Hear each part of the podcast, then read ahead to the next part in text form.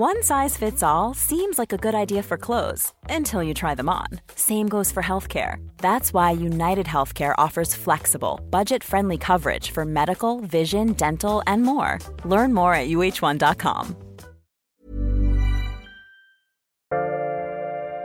Bonjour, je suis Agathe Le Caron. Bienvenue dans Ex, le podcast qui vous parle d'amour au travers d'histoires toujours extraordinaires.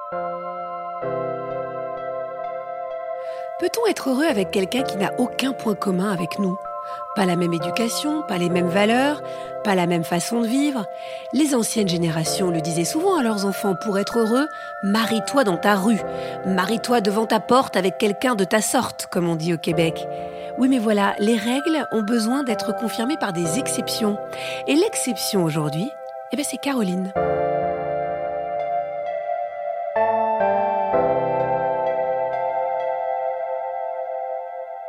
J'ai 17 ans, je, rencontre Nicolas euh, là où j'habite à l'époque, à Nogent-sur-Marne. Il est joueur de tennis. Ça a été euh, un petit coup de foudre. Euh, on était jeunes, on était plein d'illusions, plein d'envie. Lui cartonne dans le milieu du tennis. Et moi, je viens d'échouer à mon bac. Je prends une année sabbatique. Tout va assez vite. Je quitte ma maison et on, se met ensemble et on commence notre histoire.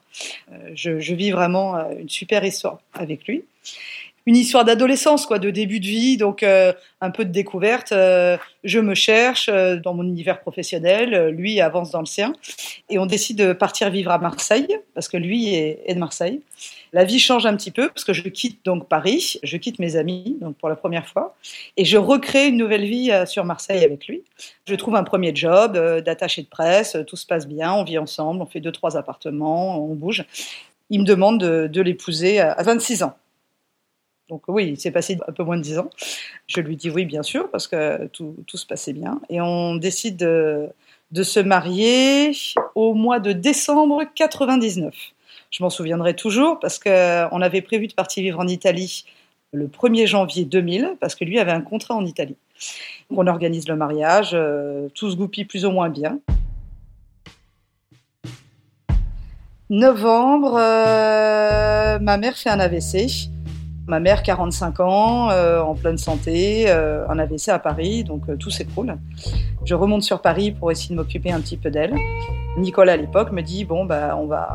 que fait-on pour le mariage? Je, ne sais pas, c'est compliqué, on peut pas se marier sans ma mère. il me dit Bon, bah, le problème, c'est que nous partons vivre en Italie, on a besoin de papiers, on a besoin d'être mariés, on a besoin d'officialiser les choses, donc on décide, on se marie à la mairie et on on reportera ultérieurement la date du mariage à l'église. On reviendra en France euh, dans six mois, dans un an, quand ta mère sera prête, quand ta mère sera mieux. je dis allez, banco. Euh, de toute façon, euh, faisons comme ça. Tout était organisé. Donc bon, je quitte ma mère avec son AVC à Paris, c'est déjà pas facile. L'AVC de ma mère aura été un drame, mais ce drame va changer mon destin.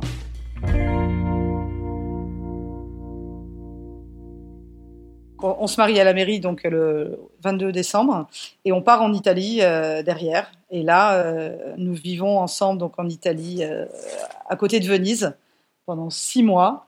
Et là, je me retrouve seule avec lui dans un petit appartement, perdu. Je parle pas un mot d'italien.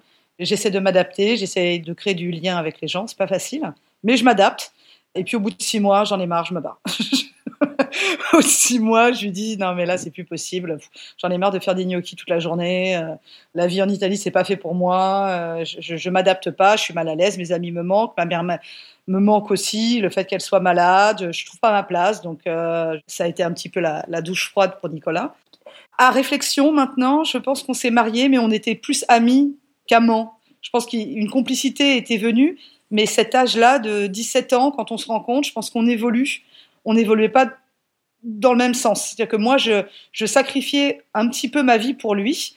Une partie de ma vie tournait autour de lui et du fait qu'il se sente bien dans sa peau, qu'il trouve son job avec le tennis, que ça se passe bien et tout. Mais moi, je me trouvais pas là-dedans.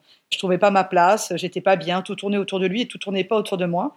Et je pense qu'effectivement, le fait de me retrouver seule avec lui en Italie, les informations sont remontées et j'avais besoin de me découvrir peut-être moi aussi, de savoir ce que j'avais envie de faire de ma vie. Et je voyais pas d'avenir là-bas avec lui, en fait il était hors de question qu'il revienne en France. Et moi, je trouvais pas ma place. Donc euh, voilà, j'ai dit bon, bah écoute, euh, quittons-nous bons amis. c'est vrai que c'était un petit peu cruel, quoi, mais, mais ça s'est fait comme ça. Dans ma tête, ça a été cash du jour au lendemain. Et, et je suis partie et, voilà, je suis, je suis rentrée sur Paris avec mes clics et mes claques, euh, ma valise, mon chat, et euh, je retrouve un job euh, dans la presse. je revois mes anciens amis, du coup, je n'avais pas vu depuis quelques temps. Et puis la vie repart. voilà, je pars au club med, je fais un peu la fête. J'ai une vie un petit peu légère, sympa, assez carriériste. J'organise ma vie vraiment au rythme de mon job. Je suis journaliste pour de la presse féminine je suis très sociable, je rencontre beaucoup de gens, j'aime bien ce milieu, euh, je m'intéresse beaucoup à la décoration, je commence à faire des papiers dans la décoration, à rencontrer des architectes, c'est un milieu qui me plaît vraiment bien. Et puis étonnamment, je redescends sur Marseille. Donc je quitte Paris, je descends à Marseille, je, démarre un nouveau job, euh, je deviens rédactrice d'un magazine euh, économique là-bas. Et pareil, j'ai une vie de célib assez sympa. Je me fais tout un petit groupe d'amis, vraiment très très soudés, et je sors beaucoup. Enfin, j'ai une vie très fun, quoi. D'ailleurs, on m'appelait Apéro Caro à l'époque. J'organisais les meilleurs apéros de Marseille. Je pense que j'avais un super appart sur la corniche. Et puis bon, les années passant, je commençais quand même à me dire bon bah écoute, Caro, t'es gentil. Euh, peut-être falloir que tu te cales à un moment donné, mais bon, j'étais quand même bien dans cette vie-là. J'attendais rien de particulier. Euh, je continuais ma petite vie. J'ai quelques histoires sans lendemain. Je rencontre des hommes euh, sympathiques, mais finalement pas plus que ça plutôt euh, dans le milieu politique, euh, dans le milieu sportif, dans le milieu événementiel, donc euh, des hommes assez assez sûrs d'eux, avec un ego assez surdimensionné, qui me rassure. Un milieu un peu mondain, très superflu, mais très sympa. À l'époque, c'est vraiment ce que je, recherchais. Et je suis à l'aise, en fait. Je suis vraiment à l'aise dans ce milieu. ça me correspond. Et euh, un soir, euh, je, me retrouve en soirée avec un, très bon copain à moi, Renaud, qui me dit Tiens, viens ce week-end. Euh, j'ai vraiment envie qu'on parte à Barcelone avec quelques amis. On va faire la fête, mais avant, on va s'arrêter. J'ai une maison de famille. Bon, je te, je te préviens, c'est un peu des ploucs, c'est un peu des beaufs, mais bon, ça va te faire rire. voilà, c'est des gens sympas, mais ça va te changer de ton milieu. viens, on y va. Oh, je dis merde. Oh Moi, je sors d'un meeting avec Renaud Muselier donc je suis habillée, euh, petit tailleur baisse beige, mon petit carré Hermès, euh, mes petites chaussures à talons et tout. Puis il me dit non mais vas-y, viens, mets un jogging, ça sert à rien, euh, dessape-toi. Oh je suis ah là là, mais où est-ce que tu m'emmènes Mais qu'est-ce qu'on va faire? Donc on part en pleine nuit en voiture. Et on arrive. Donc je, je voyais même pas sur la carte. Perpignan déjà, moi je le voyais même pas sur une carte. Hein. Pour moi ça n'existait pas, donc c'était pas possible. Puis il me dit tu verras, c'est à côté de Perpignan. On part avec deux autres garçons et une copine pareil, dans le même milieu que moi. Et puis on se dit, allez, on va rire, on va s'amuser partout. Et on arrive là en pleine nuit, oh là là, la cambrousse, quoi, le truc, pas possible. et dans une maison, mais un truc horrible, glauquissime, quoi. Tu sais, les maisons qui sont le vieux, là, le truc. Euh, mais avec le, vieux mobilier de famille, il y avait un barbecue dehors, euh, des gens qui s'est griller de la saucisse et tout. Je me suis dit, mon Dieu, mais qu'est-ce que je fais là? Je me suis dit, mais on va pas, on va pas y arriver. Quoi. Je, repartons, partons à Barcelone. On s'arrête même pas la nuit, reprenons la voiture et tout. Puis elle me dit, mais non, tu vas, tu vas voir, ça va être sympa. Puis j'ai plein de cousins, euh, c'est fun justement, il n'y a pas de prise de tête. Euh, tu vas rencontrer des gens différents, ça va faire du bien. Bon, J'arrive là-bas, une grande tablée de gens, mais comme les tablés de famille, quoi, euh, table à pique-nique, le truc un peu à l'arrache. Je regarde un petit peu, je me dis, mais qui sont ces gens et tout, machin. Donc il y a des filles, des garçons. Et là, un, garçon, donc Vincent. alors là, incroyable, un truc euh, improbable. Je, vois, euh, je vois un signe, la main de Dieu, un doigt pointé sur lui comme un flingue, et le truc comme une auréole, quoi, des, étoiles, un truc euh, qui me dit mais regarde, regarde-le, regarde-le, lui, lui, lui, lui, lui. Et je le regarde, je fais non mais je peux pas regarder. il est brun, pas du tout le type d'homme avec lequel j'ai l'habitude d'être attiré. Chemise à carreaux, agriculteur, typique c'est-à-dire que vraiment euh, dans son jus, quoi. Très discret, très réservé, euh, pas du tout volubile, euh, dans son coin, tranquille, en train de discuter.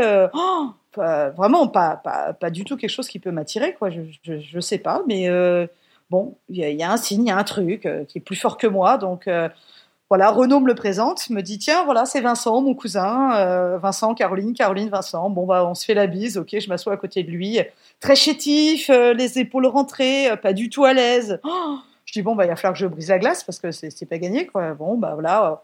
Oh, là d'un coup t'as les, les, les, cousins qui sortent un truc qu'on a que chez nous, ça s'appelle le pourrou, qui est une genre de petite gourde dans lequel on met du muscat. Ils le mettent et ils le lèvent et ils prennent une jetée de muscat comme ça au fond de la gorge pour euh, boire. Tu dis, euh, ça c'est Astérix et Obélix. Donc euh, voilà, et puis tu avais vraiment les saucisses qui grillaient dans le jardin, l'ambiance vraiment naze et tout. Puis, puis finalement, tu te prends au jeu parce que tu dis, bon, attends, c'est un milieu improbable. Mais les gens ont l'air d'être bien en fait. Les gens ont l'air de s'amuser, ils se prennent pas la tête, ils regardent même pas comme ils sont sapés, ils ont l'air heureux. C'est sympa aussi cette vie finalement, c'est c'est fun. Bon, la soirée se passe, on commence à avoir un petit peu bu quand même. Moi, j'ai découvert des saucisses que je connaissais même pas, un genre de boudin qu'on mange ici, le boutifard, des trucs un peu. Oh non, mais c'était vraiment, euh, voilà, le côté obscur de la force. J'ai tout vécu là, c'était catastrophe. On part un peu enivré. J'ai Vincent à côté de moi, on discute, on sympathise. Euh, je crois qu'il a, il a 20, il se présente, oui, il a 28 ans. J'en sais pas plus, mais il a l'air célib. Et euh, c'est pas du tout le genre de mec entreprenant c'est plutôt le mec euh, qui dit pas un mot de la soirée. Donc bon, bah, j'y vais.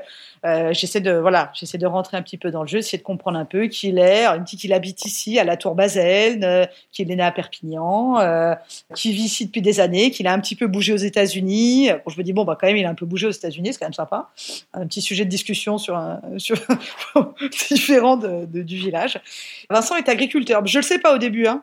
Et puis voilà, et puis bon, on parle de tout, de rien, tout le monde rigole, euh, voilà. Et puis Renaud commence à me dire bon bah là, on va pas terminer la soirée comme ça, allez, on va en boîte de nuit. Je sais quoi, il y a une boîte de nuit ici dans un village, ça, m'inquiète. Il me dit oui oui, tu, ça va te ça va te faire kiffer c'est la boîte de nuit de Jean-Pierre François. Je te survivrai. Là, le clip me revient à la tête. Je fais, je te survivrai, les muscles et tout. Je fais, mais c'est pas possible. Je, moi, je me mets à danser sur la table et tout ça. Et j'étais partie. J'ai allez, on y va, on y va, partons, je te survivrai et tout. Donc tout le monde me regarde avec des yeux pas possible. Heureusement qu'ils avaient quand même un peu bu.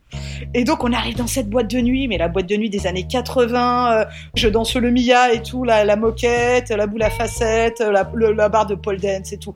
Tout le monde commençait à commander des jeans vodka et tout. Je me suis dit mince, attends, je suis revenue dans les années. Oh, j'avais, ça y est, j'avais 16 ans. Quoi. Je me suis dit, qu'est-ce qu'on fait là? Et donc là, voilà, bah écoute, euh, on a commencé à danser. Ça a été les années 80. Euh, c'était complètement, mais oh, dans un monde, euh, un autre monde. quand j'y repense, non mais c'est un truc de fou. C'était génial, c'était génial, vraiment c'était top. Et puis bon voilà, Vincent et moi on s'est rapprochés. Euh, finalement il y en avait que cinq qui nous avaient suivis en boîte. Donc moi, Vincent et trois cousins, on était cinq dans la boîte de nuit. Puis Vincent et moi on discute et, euh, et puis voilà, et puis on se fait un petit bisou comme ça, on sait pas comment ni pourquoi. L'alcool a dû aider probablement. Il doit être 3-4 heures du mat, on rentre à la maison. Il me dépose et il retourne chez lui et euh, je rentre chez moi, euh, comme on dit, euh, les couilles entre les en se disant bon, qu'est-ce qu'on a fait, qu'est-ce qui s'est passé dans cette soirée?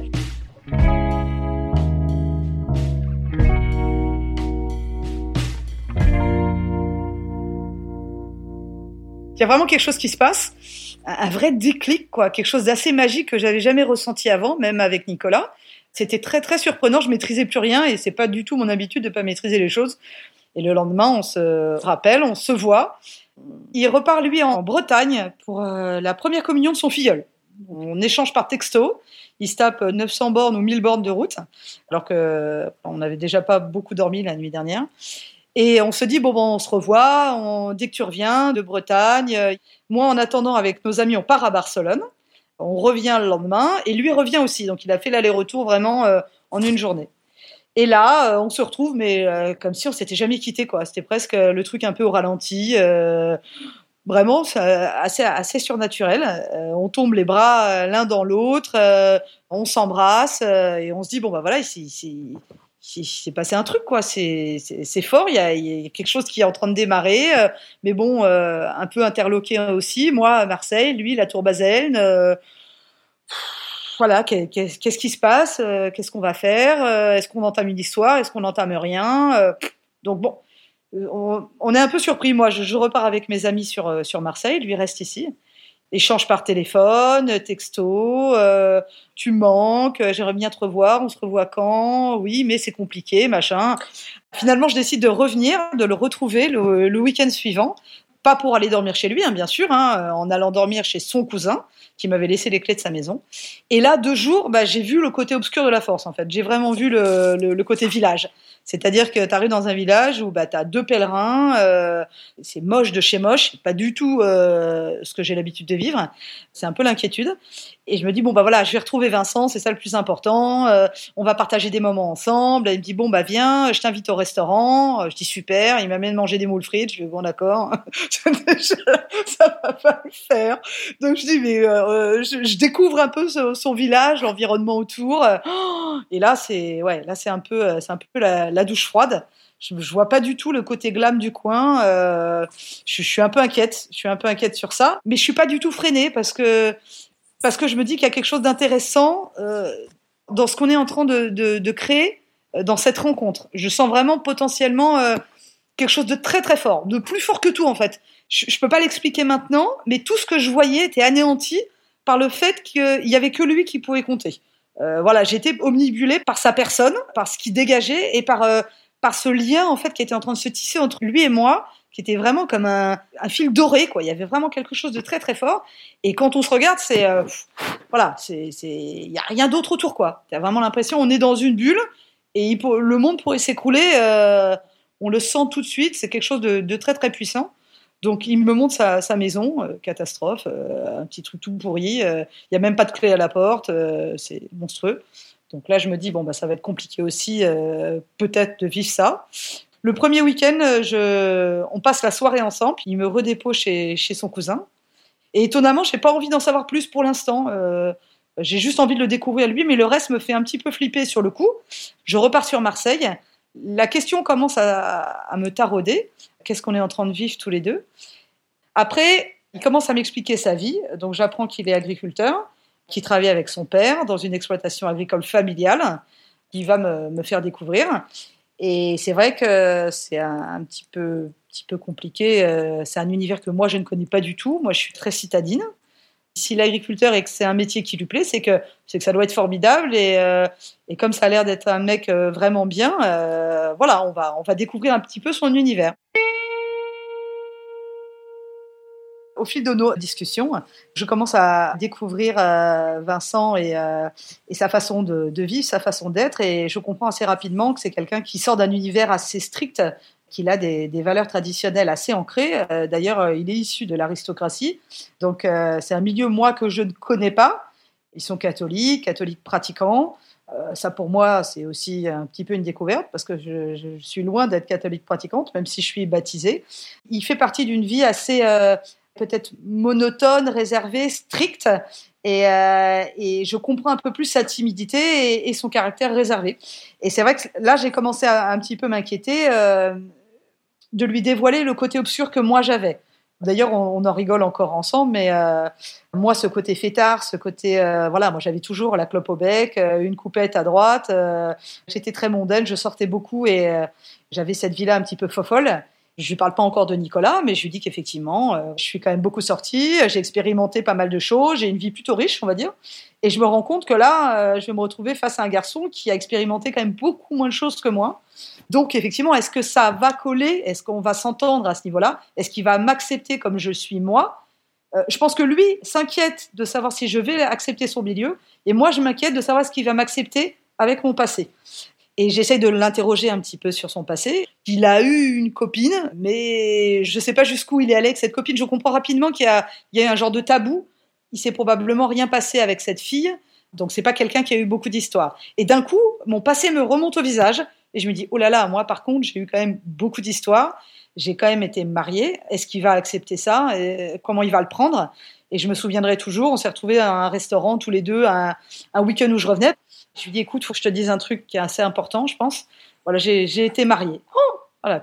Voilà, là, ça a été euh, ah bon, c'est possible. Euh, T'as été mariée où, quand, comment, avec qui, qu'est-ce qui s'est passé euh, Alors je lui raconte, voilà, le, mariage avec Nicolas. Sa première réaction a été de me dire, mais bon, on peut, on va pas pouvoir continuer, quoi. T'as été mariée, c'est pas possible. C'est mon monde du coup qui s'écroule et euh, je lui dis mais j'ai été mariée, mais tu sais, bah, à la mairie, pas à l'église. Donc je raconte l'histoire avec ma mère. Et il me dit bon bah euh, je sais pas, j'ai besoin de digérer un peu euh, déjà le fait que effectivement je suis pas l'homme de ta vie. Le premier c'est dur pour moi à vivre et le fait qu'effectivement tu as été mariée c'est aussi un gros problème. Ah bon, c'est vrai que là, j'essaie de digérer un petit peu, un petit peu cette histoire, et je me dis bon bah comment on va faire euh, je, je sais pas, je veux pas le brusquer, euh, je lui laisse le temps, et puis euh, bon bah on, on, passe la soirée, et à la fin de la soirée, il me dit bon bah écoute. de toute façon, si on s'est rencontrés, c'est qu'il y a sûrement quelque chose de plus fort à vivre et on va pas s'arrêter là. Et on va trouver des solutions, on va rencontrer un prêtre, on va savoir si c'est possible. Euh, je sais pas, euh, tu, vas peut-être expier tes fautes. Il va falloir que, tu aies une démarche pour essayer de d'oublier ça et de redémarrer une histoire avec moi. Mais c'est vrai que je pense que c'était plus euh, la réaction de ses parents qui le stressait. Ils s'attendaient à un modèle de femme qui n'est pas moi, clairement.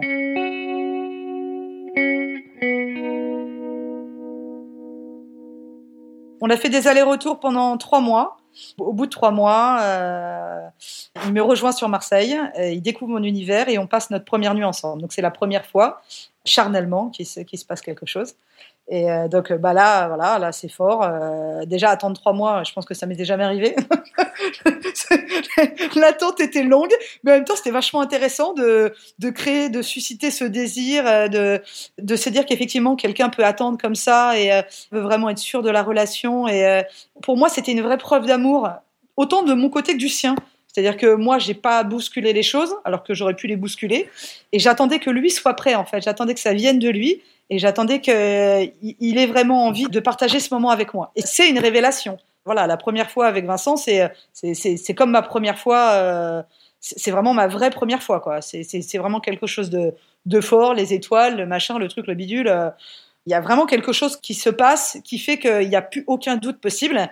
C'est euh, fusionnel, c'est-à-dire que c'est comme si nos corps s'imbriquaient l'un en l'autre mais pas quelque chose de sexuel, je veux dire, c'est euh, c'est quelque chose de c'est de la sensualité. Il y a vraiment quelque chose de sensuel entre lui et moi. C'est comme si nos corps étaient faits l'un pour l'autre. Et ça, tu peux pas lutter malgré euh, malgré les, aléas de la vie et, et, les beaux et les mauvais moments. On est fait l'un pour l'autre. nos corps sont faits l'un pour l'autre. C'était une évidence, quoi. Donc, à partir du moment où ça a été notifié par un acte chardel, tout a commencé à découler très naturellement dès le départ, toute ma vie était calée autour de lui. Ça ne pouvait pas être autrement. C'était voilà, il y avait quelque chose de bien plus fort. Ce doigt de Dieu en fait qui me l'avait montré et qui m'avait signifié c'est lui ne s'était pas trompé quoi. C'était lui et quoi qu'il pourrait se passer, quels obstacles pouvaient venir, tout serait franchissable. S'il il m'acceptait tel que j'étais et si j'acceptais sa vie telle qu'il allait me l'offrir, euh, voilà, on allait partir. Et notre histoire, elle était sur les chapeaux de roue. Septembre, euh, je débarque chez lui. On s'est rencontrés en mai, septembre, je débarque chez lui. Je suis tellement dans le love, je suis tellement partie et je suis tellement persuadée que c'est l'homme de ma vie que je n'ai qu'une envie, c'est d'être avec lui. Je quitte tout, je lâche mon job, je lâche ma vie, quoi, en fait.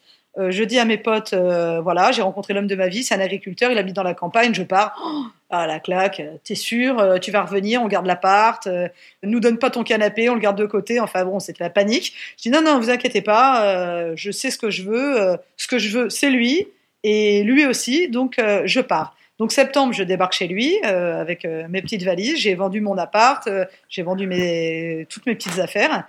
Et là, bah, une vie à reconstruire je, commence à découvrir un petit peu l'endroit, euh, la tour Basel, euh, donc la campagne.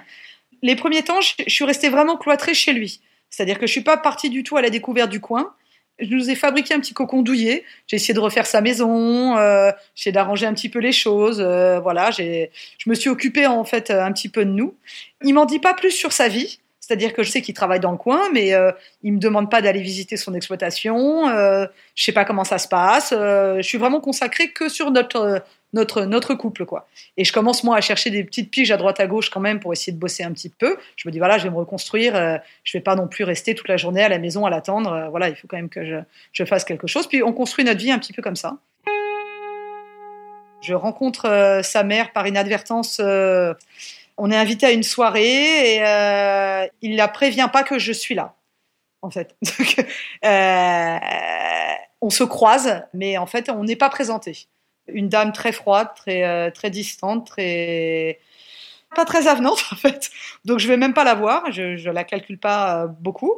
Et le soir on rentre et, je lui fais part de mon de mon inquiétude en lui disant écoute voilà j'ai quand même croisé ta mère, on s'est pas présenté ça, ça, m'inquiète un peu. Euh, je, je, me sens pas super attendue. Euh, donc bon, il me dit non non, mais t'inquiète pas, je vais te présenter officiellement. Chez nous, ça se fait pas comme ça. Euh, il faut y aller en douceur. Elle sait que j'ai rencontré quelqu'un, mais elle sait pas que t'es là encore. Enfin bon, donc je me dis que c'est quand même un petit peu compliqué cette histoire. C'est-à-dire que sa mère est très, c'est une femme forte. On dit chez eux une femme de devoir. C'est-à-dire c'est quelqu'un qui, qui tient la famille, qui tient les rênes. donc il est un petit peu sous sa coupe quoi.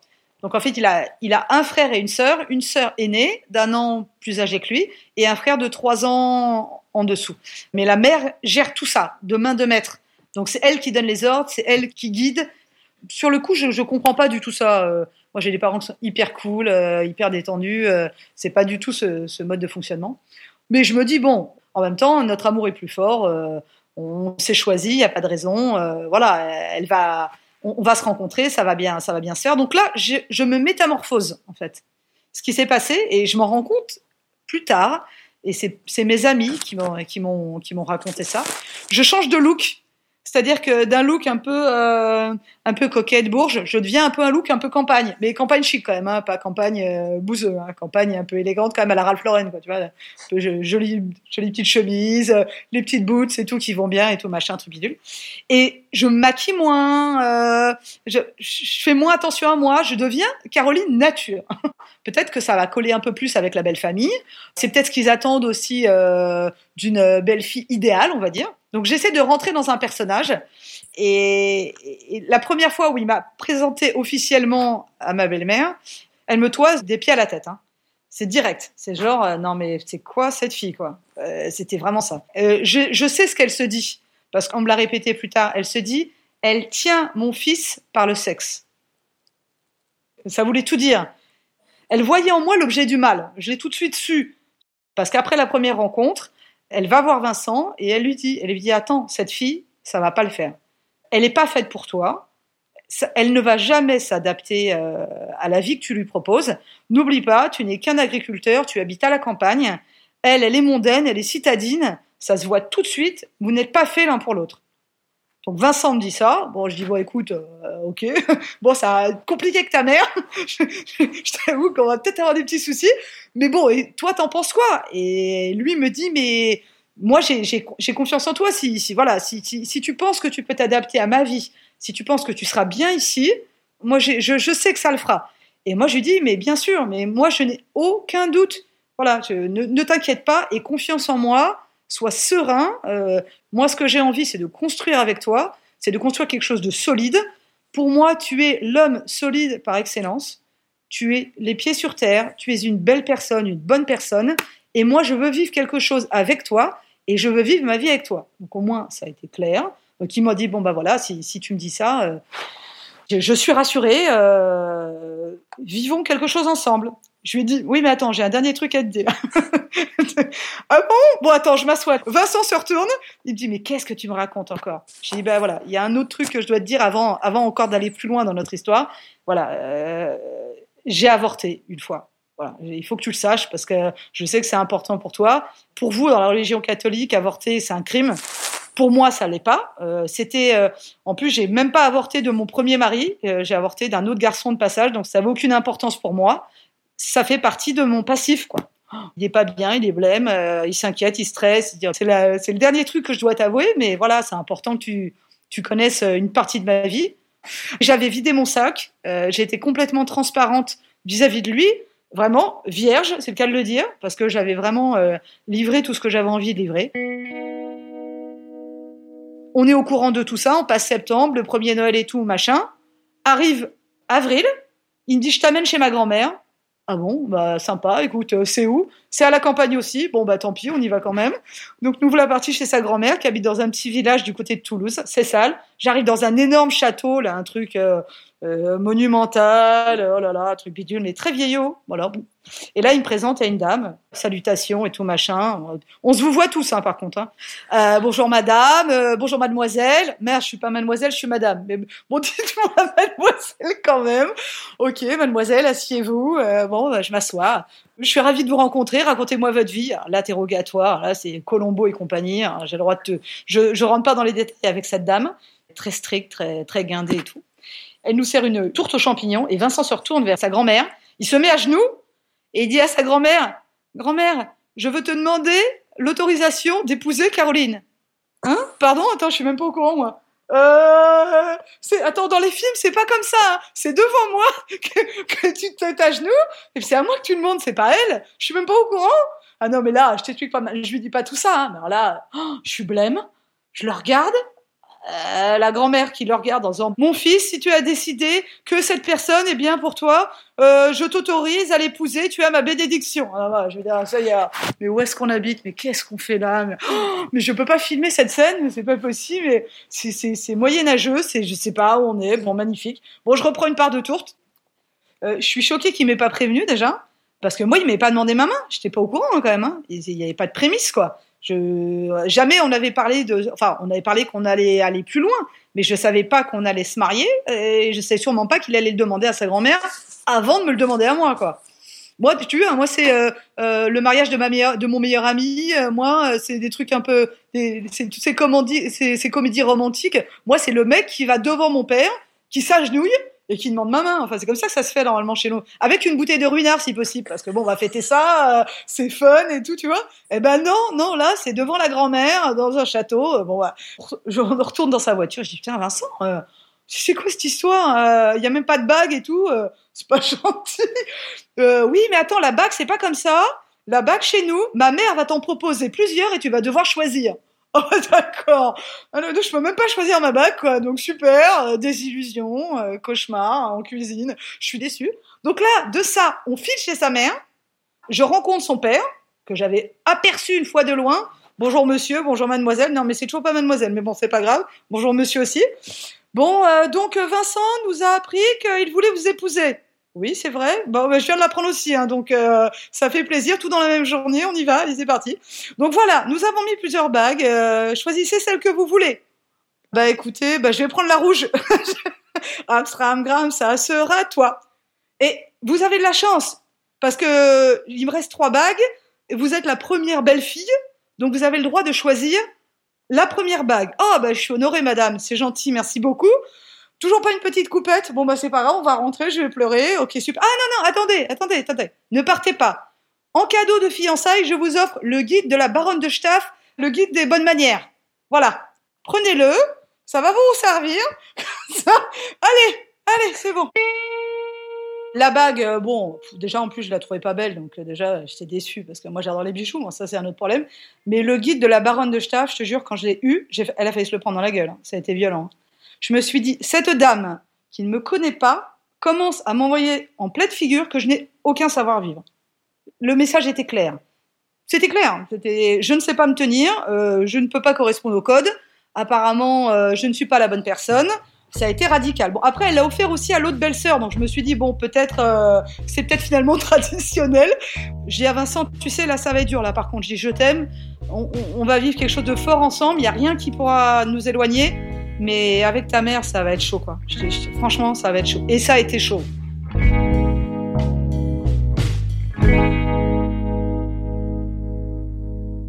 Il a fallu que je lui présente euh, mes parents, bien sûr, pour les fiançailles, qui ont eu lieu euh, assez rapidement. Je crois que c'était un, mois après.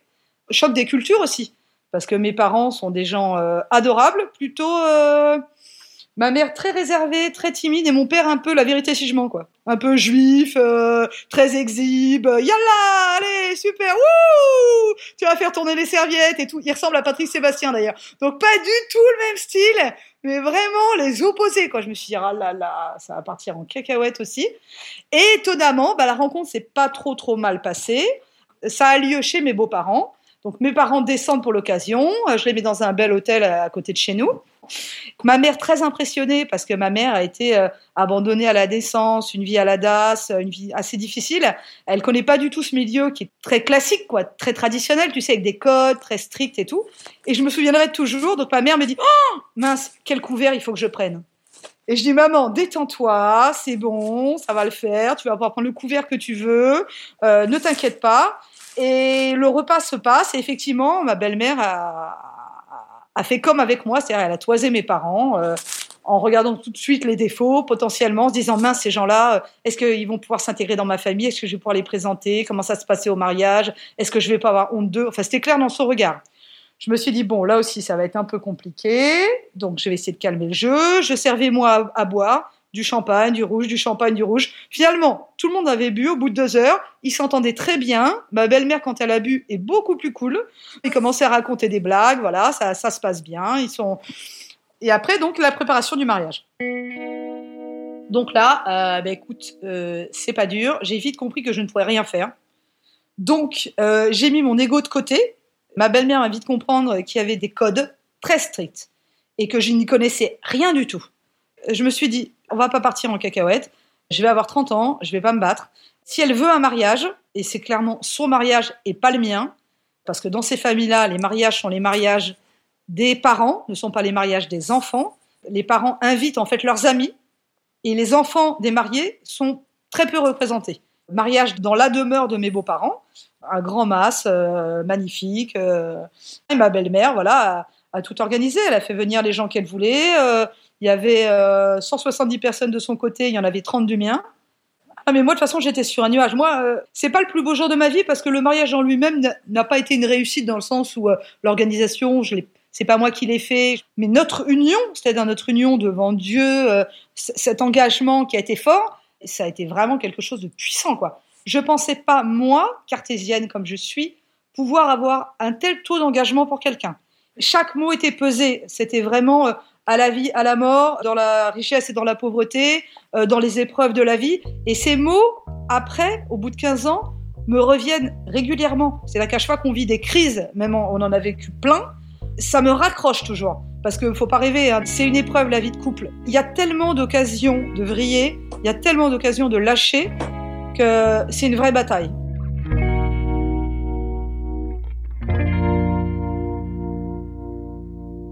Je suis quand même d'une nature assez décisionnaire, même si là je m'étais fait complètement vriller par ma belle-mère, euh, je dis à Vincent, je te préviens, on va faire des enfants. On va en faire trois ou quatre. Au début, on en voulait quatre. On va commencer, j'en veux un, et je le veux pour notre nuit de noces. Ça tombe bien. Nuit de noces, je tombe enceinte. Jusqu'ici, tout se passait bien. Bim, bam, boum. Et là, bah, la vie euh, s'est déroulée euh, magnifiquement les premières années. On a trois enfants en trois ans. On se rencontre en 2004, on se marie en 2005, j'ai Juliette en 2006, Louis en 2007 et Camille en 2009. Je suis sur un nuage parce que la vie se passe bien. Je me suis faite à la campagne parce que je suis très occupée par euh, Vincent, par mes enfants qui me prennent quand même pas mal de temps, en bas âge surtout. La vie rêvée, je peux rien dire, comme dans un film. C'est vraiment cool. Il va bosser le matin à 5 heures, hein, il rentre le soir à 19 heures. Moi, j'ai fait à manger. Euh, ça, part comme ça pendant les premières années. Et puis, euh, il y a eu un petit déclic. je crois que Camille devait avoir à peu près 6 mois. J'ai fait un genre de burn-out. Je pense que je l'ai pas vu venir non plus. Peut-être le cumul des grossesses cumulées, euh, toutes ces années qui sont allées très très vite. Je me retrouve pas très très bien dans ma peau. J'ai du mal à tout tout assumer cette vie euh, de rôle de mère qui finalement me dépasse un peu. Je retrouve plus trop mon rôle de femme. On vit des moments pas faciles avec Vincent. Et là, euh, je fais un, un AVC aussi moi. je tombe, bim, poum, un matin. le sort s'acharne. Après ma mère, ce fut moi. Heureusement moi, sans, sans conséquences c'est vraiment les épreuves de la vie.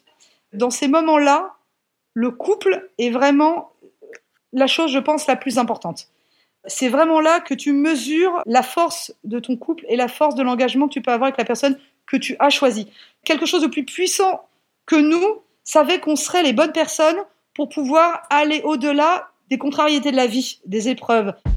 Je me disais vraiment, effectivement, il est arrivé presque comme un ange gardien en fait. Je pense que j'ai vécu une vie avant lui et on me l'a mis sur mon passage pour une bonne et simple raison. S'il est là, c'est pour tirer le meilleur de moi-même. Si je suis là, c'est pour tirer le meilleur de lui-même. Et vraiment, on a un rôle à jouer bien, bien plus important qu'un rôle purement euh, physique, d'amour, de transmission ou de partage. On aurait été tellement différents si on s'était pas rencontrés.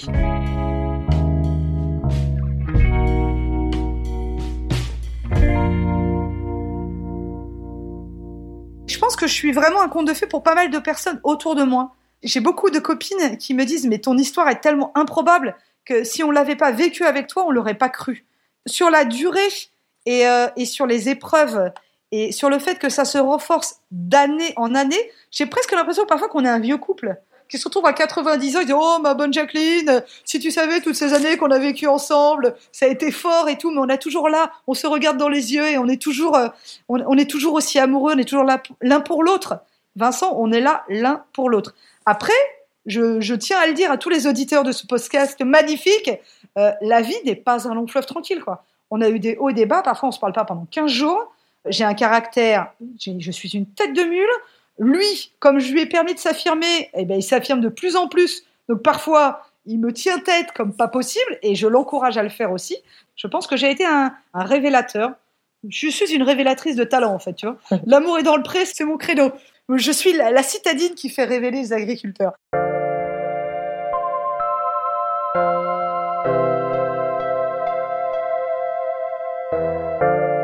J'encourage tous les gens à écouter les signes, en fait je le dis à mes enfants, faut écouter les signes qui se posent sur ton chemin et se dire voilà, il y a tellement de choses à vivre, il faut se laisser la chance. Et surtout, euh, vraiment, s'accrocher quoi. Euh, dans un couple, il faut s'accrocher. Il faut pas lâcher à la première déconvenue. L'amour, ça s'entretient. C'est une forteresse, disait Michel Fugain. Mais c'est tout à fait ça. C'est vraiment une forteresse. Faut protéger tout ce qui se passe tout autour.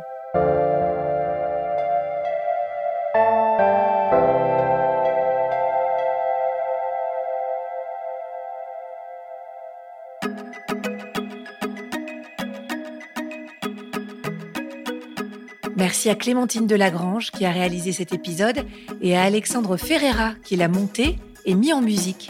Si vous l'avez aimé, faites-le savoir. Mettez-nous des étoiles et des commentaires. Merci.